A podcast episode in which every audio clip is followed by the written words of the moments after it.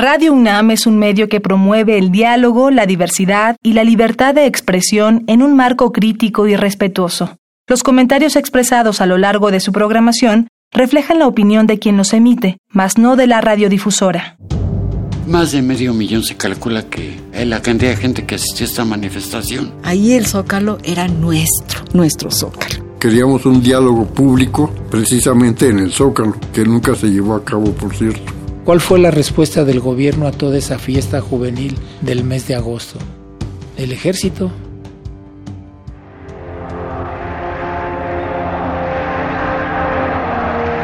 Radio UNAM presenta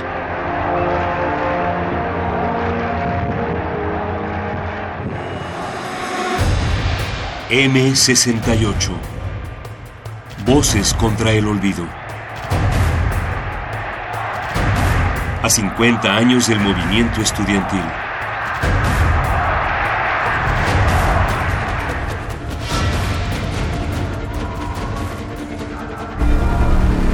Hoy presentamos La bandera rojinegra.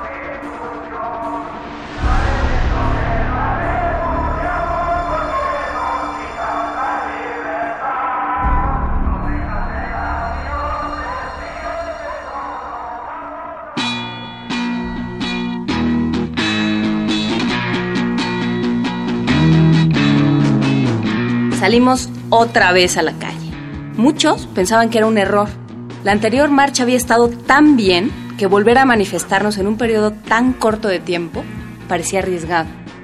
Pero la calle, la marcha, las consignas, el grito era nuestra única arma. Teníamos que hacer visible el enojo, teníamos que dejarlo muy claro. Para nuestra sorpresa, la convocatoria no solo se mantuvo, sino que hasta se rebasó el número de manifestantes. El movimiento estudiantil crecía entre la sociedad mexicana. También vinieron contingentes de otras escuelas y hasta de trabajadores que llevaban años en la lucha. Marcharon con nosotros padres de familia, maestros, obreros, ciudadanos. Las pancartas crecieron de tamaño y las pintas eran un ejercicio de ingenio. Llegamos al zócalo y nos recibieron las campanas de la catedral.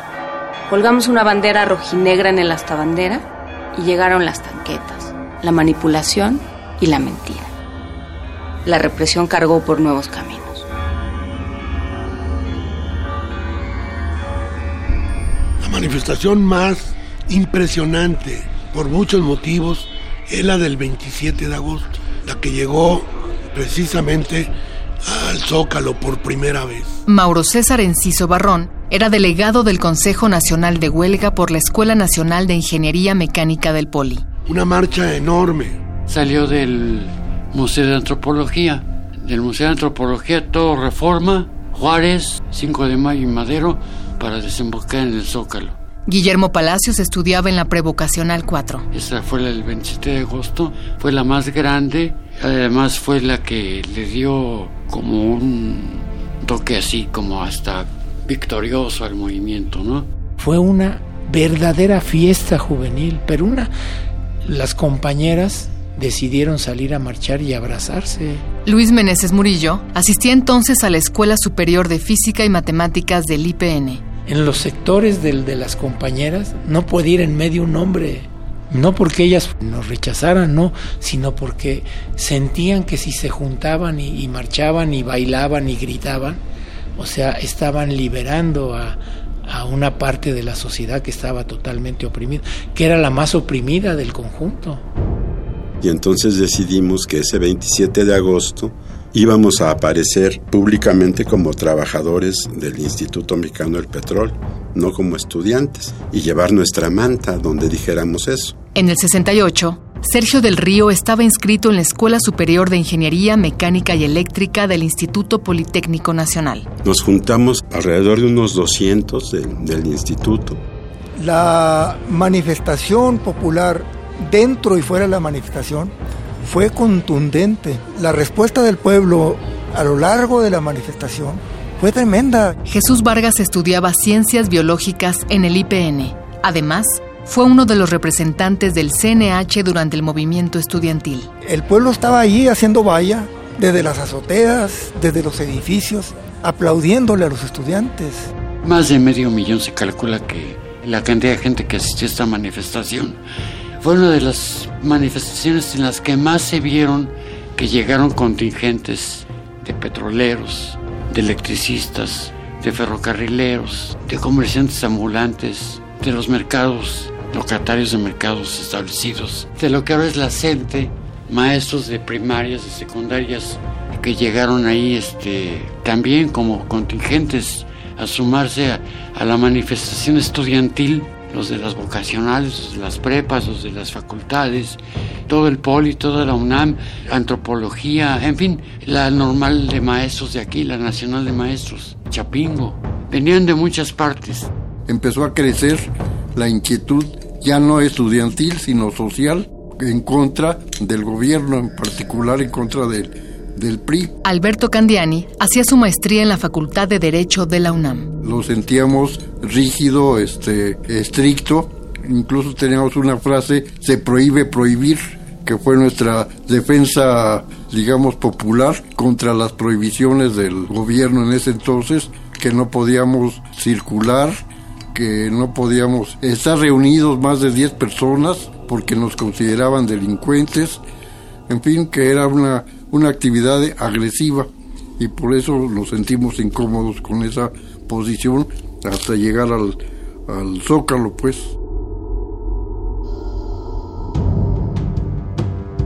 Esa noche llegamos al Zócalo y empezaron a echarse un discurso. Faltaban unos pocos días para el informe. Jorge Martínez Almaraz El Chale estudiaba en la Escuela Nacional de Economía de la UNAM. El cuarto informe de gobierno de Gustavo Díaz Ordaz fue publicado el primero de septiembre. Nos sentíamos casi como en las puertas del Palacio de Invierno, haciendo alusión a cuando los bolcheviques tomaron el Palacio de Invierno en Rusia, a una sublevación así, ¿no? a punto de tomar el cielo por asalto, ¿no? Cuando ya estaba por terminar el mitin, eh, Sócrates Amado Campos Lemus se dirigió al público. Mario Ortega estudiaba en la Escuela Superior de Ingeniería Mecánica y Eléctrica del IPN. Campos Lemus, en efecto, pasó a la historia como el provocador y delator del movimiento. Él no estaba programado para intervenir porque se tenía una lista votada en el Consejo de quienes intervenían y qué es lo que dirían. Y él ahí consultó a todos los que estábamos en la Plaza de la Constitución y propuso que nos quedáramos en plantón desde el 27 de agosto para esperar a que el primero de de septiembre el presidente diera su informe y nos diera una respuesta a nuestras demandas, a los seis puntos del pliego petitorio.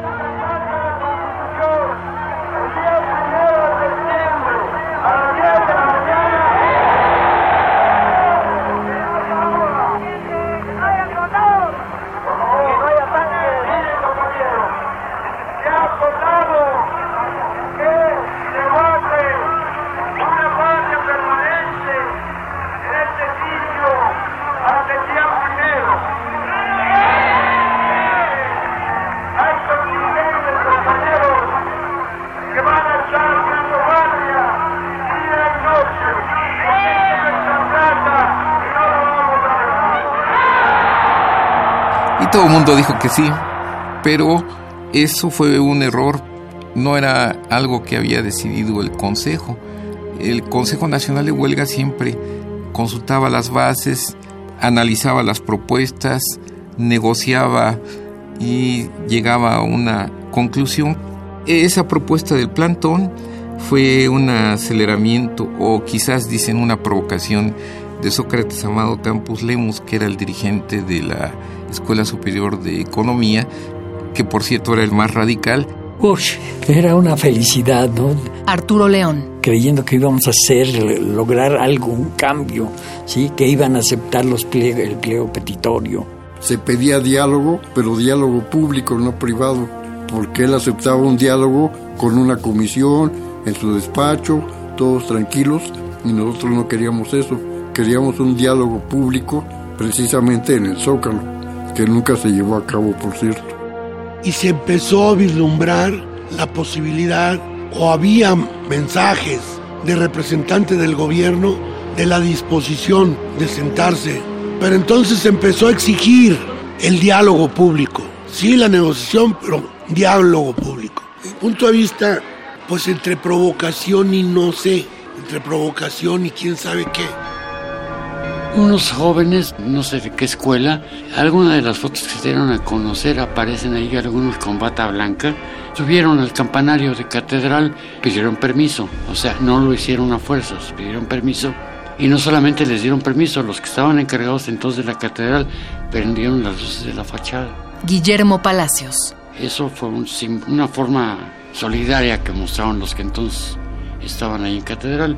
Y alguien de Chapingo, creo fue, subió, no fue muy alto y no fue del tamaño de la bandera que el otro día quitó el ejército, pero sí se subió una bandera rojinegra por ahí de dos metros, dos y medio, que lo más que pudieron, hicieron como escalera humana, dos, tres compas, y amarraron una bandera de huelga en esta bandera. Pero no era tan grandota ni, ni en lo mero alto que la pusieron. Y de ahí se agarraron luego para lo que hicieron. Izaron la bandera rojinegra de huelga en la bandera monumental del Zócalo, pero no para tratar de sustituir la bandera nacional, sino para demostrar la fuerza del movimiento de huelga que teníamos como estudiantes. El gobierno sintió que se estaba agrediendo a los emblemas de la bandera nacional. En la noche de ese día ordenó que se arriara y toda la noche permaneció sin hasta bandera, sin la bandera rojinegra y en la mañana, alrededor de las 6 de la mañana, el ejército volvió a izar la bandera rojinegra para después llevar a cabo, simular la ceremonia de de corrección de nuestra bandera, se volvió a izar y a lanzar la bandera nacional. Todo eso fue teatro del, gobierno, pero el gobierno quiso que salieran las fotos de la bandera rojinegra, la bandera y quién sabe qué tanto.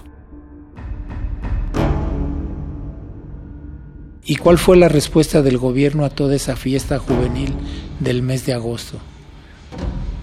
El ejército todo, el mundo andaba en, la matatena y en el wiri wiri, armando el campamento y ya haciendo fogatas y para empezar con supuestamente un plantón.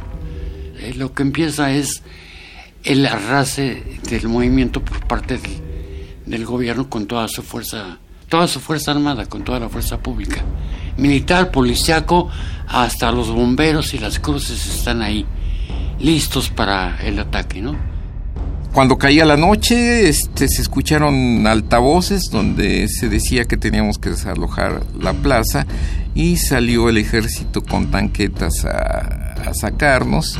Pues nos salimos, aunque algunos se resistían y hubo empujones, pero no, en general no pasó mucho más allá la cosa. Se saturó la plaza de la Constitución del Zócalo con estudiantes. Alberto Candiani. Fue agresión terrible con tanquetas, con soldados, con bastantes heridos, no sé si haya muertos, pero heridos yo sí vi, como las tanquetas atropellaron a algunos estudiantes y todos a correr. Ya nos iban a madrear, ya nos iban a madrear. Si no es porque la tita nos dice, hay que cantar el himno nacional, estábamos todos arranconados contra catedral y la tita empieza a dirigir el, himno nacional. Jaime Uranga estudiaba en la vocacional 7. Y nos respetaron, no nos pegaron. Habían roto cabezas a todos, estaban sobre la plaza del Zócalo, pero nosotros ya cuando nos arrinconaron allá, este, ya no nos golpearon y nos dieron salida un soldado por megáfono dijo, pueden salir, abandonen por favor rápido tanquetas. Y las tanquetas a corretear a la gente. Y soldados con bayoneta calada rodearon a los que estaban en el centro. Pero había mamás, no sé si eran mamás de alguien que estaba adentro o señoras que estaban en la manifestación. El caso es que en ese momento salen las tanquetas y todos a correr. Y nos fuimos corriendo por Madero y luego Avenida Juárez y corríamos y decíamos, corran en zigzag por si disparan digo, verdaderamente ilusos, ¿no? Después de lo del 27 en la noche, el Zócalo se desparramó en varias marchitas. Los de Tlatelolco, los de la Ciudadela, los del Casco, respectivamente. Nos regresamos así en distintas marchas a, a nuestras escuelas. Se ha venido diciendo que esto es una conjura comunista. Se ha venido diciendo que los estudiantes son revoltosos y lo único que quieren es crear un caos, que son antipatriotas. No, señores.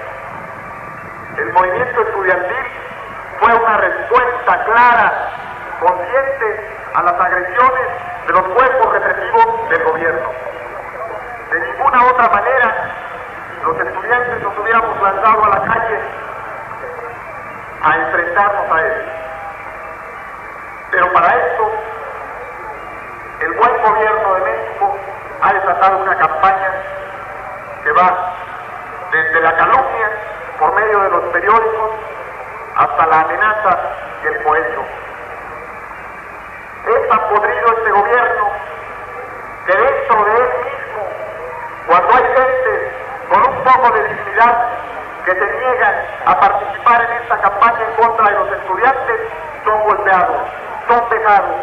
Concretamente, acusamos aquí a uno de los funcionarios del Departamento de Acción Social que cuando un grupo de sus ayudantes renunció por no estar de acuerdo en contra de la campaña de los estudiantes se reunieron este grupo de renunciantes a discutir qué hacer y tratar de ponerse en contacto con los estudiantes, fueron salvajemente golpeados y quizá muertos por la policía. Esto, señores, no lo dicen los periódicos. Esto lo enteramos nosotros porque es que el gobierno oculte tantos crímenes y tantas cosas. Eso fue lo de primera plana del 28 de agosto. Profanaron la catedral y el Ávaro Patio. Izaron la bandera comunista. Pinches ignorantes, esa no es bandera comunista. Bandera de huelga. Pero bueno, así lo manejaron. Algún ideólogo dijo, con esto golpeamos al movimiento y van a quedar en ridículo. Vamos a desagraviar al asta de la bandera. Jorge Martínez Almaraz. Porque lo único que había sido, en todo caso, violentado fue el asta, porque no había ninguna bandera, como ahora que está todo el día ahí la bandera monumental. No, estaba el asta nomás. Al día siguiente hubo una marcha del desagravio que convoca el gobierno del el Distrito Federal y a la que acarrea a los, a los burócratas que trabajaban en el centro y pues los burócratas tuvieron que ir pero iban gritando no venimos, nos traen, somos borregos, ve, ve, ve. Otra fotografía en mi memoria. Los burócratas que obligados a ir al Zócalo a manifestarse a favor del gobierno, en un acto solidario con los estudiantes, se les ocurre balar, esa es la palabra, como los borregos para dejar muy claro que habían ido acarreados. María Ángeles Comezaña estudiaba en la Escuela Nacional de Antropología e Historia. Y eran muchísimos, eso era una maravilla. Y luego en la noche, llegar después de la manifestación y las campanas de catedral. Plan, plan. Bueno, pues imagínate lo que eso significa, ¿no? Ahí el zócalo empezó a ser nuestro ahí el Zócalo no nada más era la manifestación de la CTM, ni del 15 de septiembre, ni del Día del Trabajo. No, no, no. Ahí el Zócalo era nuestro, nuestro Zócalo. Me pareció que los burócratas sacaron el carácter. Oye, pues los tenían muy controlados. Es un, un acto de una valentía tremenda porque allí viene junto a ti el jefe el que es el responsable de tu sueldo cada quincena. Entonces, pero algunos de esos jefes también gritaban, somos acarreados. Y dices tú, Lo que no se atrevían a decir, se atreven a decirlo. Se atreven a decirlo y empiezan a bailar como borregos. A decir, somos acarreados, no venimos, nos trajeron. Y entonces se le revierte el mitin de protesta eso al gobierno y vuelve a utilizar el mismo ejército que desalojó la noche anterior a desalojar ahora a sus propios acarreados. Y también les pegan y les sacan a culatazos y hay detenidos y como empiezan a decir, es que hay provocadores infiltrados, sí habíamos estudiantes infiltrados que andábamos volanteando. Muchos vamos al Zócalo ese, ese mediodía tratando de ver qué hacer, ¿no? Y al día siguiente lo curioso, que en el periódico estaba en la parte de arriba la fotografía de la invasión rusa a Checoslovaquia. Y abajo las tanquetas correteando a los burócratas de la manifestación. Y el pie de página de arriba, los malandrines comunistas contra los ciudadanos secos. Y abajo, los malditos estudiantes aventando cosas a las tanquetas. Es que era verdaderamente absurdo. Cuando los burócratas salieron diciendo no somos borregos, no somos borregos, eso fue muy importante para el gobierno. Antonia Candela Martín cursaba el doctorado en física en la Facultad de Ciencias de la UNAM. Porque dio como pautas de que, bueno, están teniendo un efecto en otros sectores.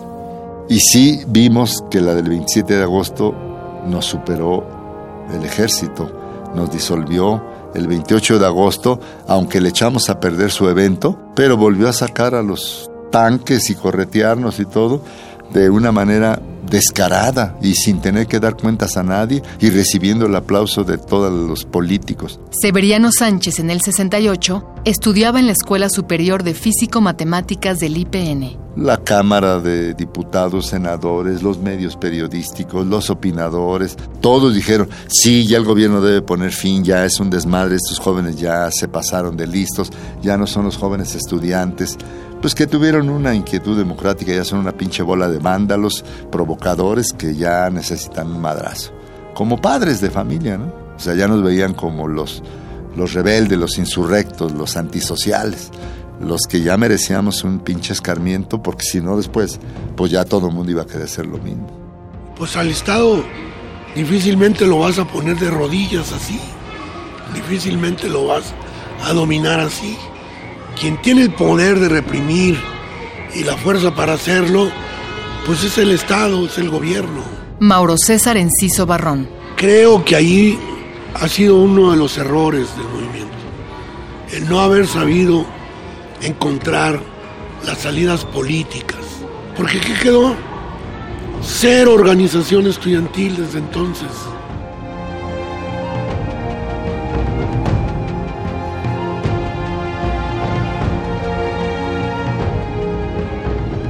Nunca sabremos cuánta gente asistió a la protesta silenciosa del 27 de agosto. 300 mil, 700 mil manifestantes. Todos. El acto de desagravio de la bandera hizo quedar en ridículo al gobierno. Los mismos burócratas convocados por ellos se avergonzaron de su papel de esquiroles. Pues ellos tampoco querían perpetuar el engaño. Ante esta demostración de inconformidad, pues el gobierno se dio cuenta de que el movimiento adquirió una proporción que no habían previsto medio millón de manifestantes en una ciudad de 8 millones, quería decir que muchos estaban con nosotros. Por el calendario cívico nacional, todas las miradas se posaron sobre el presidente, que se preparaba para contestarnos en el fastuoso marco del Día del Presidente, el informe de gobierno del primero de septiembre.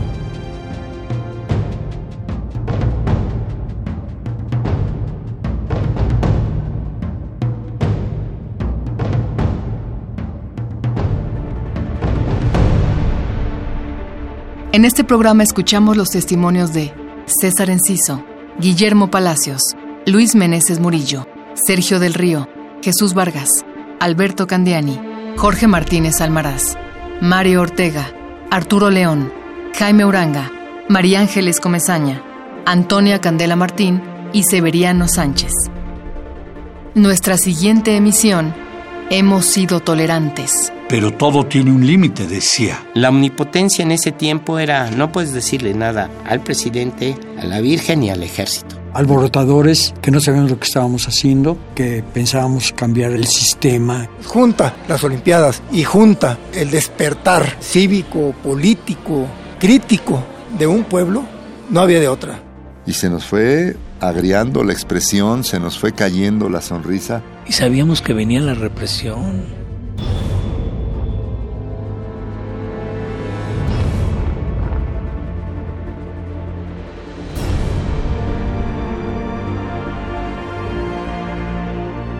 Voces, Gisela Ramírez y Juana Inés de Esa. Coordinación de Difusión Cultural, Dr. Jorge Volpi. Coordinación General, Jaime Casillas Ugarte. Producción, Diego Ibáñez y Omar Tercero. Asesoría, Maripaz Jenner. Entrevistas, Jessica Trejo. Guión, Gerardo Zapata y Andrea González. Asistencia de producción, Héctor Castañeda. Investigación, Jean Tardif y Patricia Palacios. Operación técnica, Miguel Ángel Ferrini. Esta fue una coproducción entre Radio UNAM y el Centro Cultural Universitario Tlatelolco.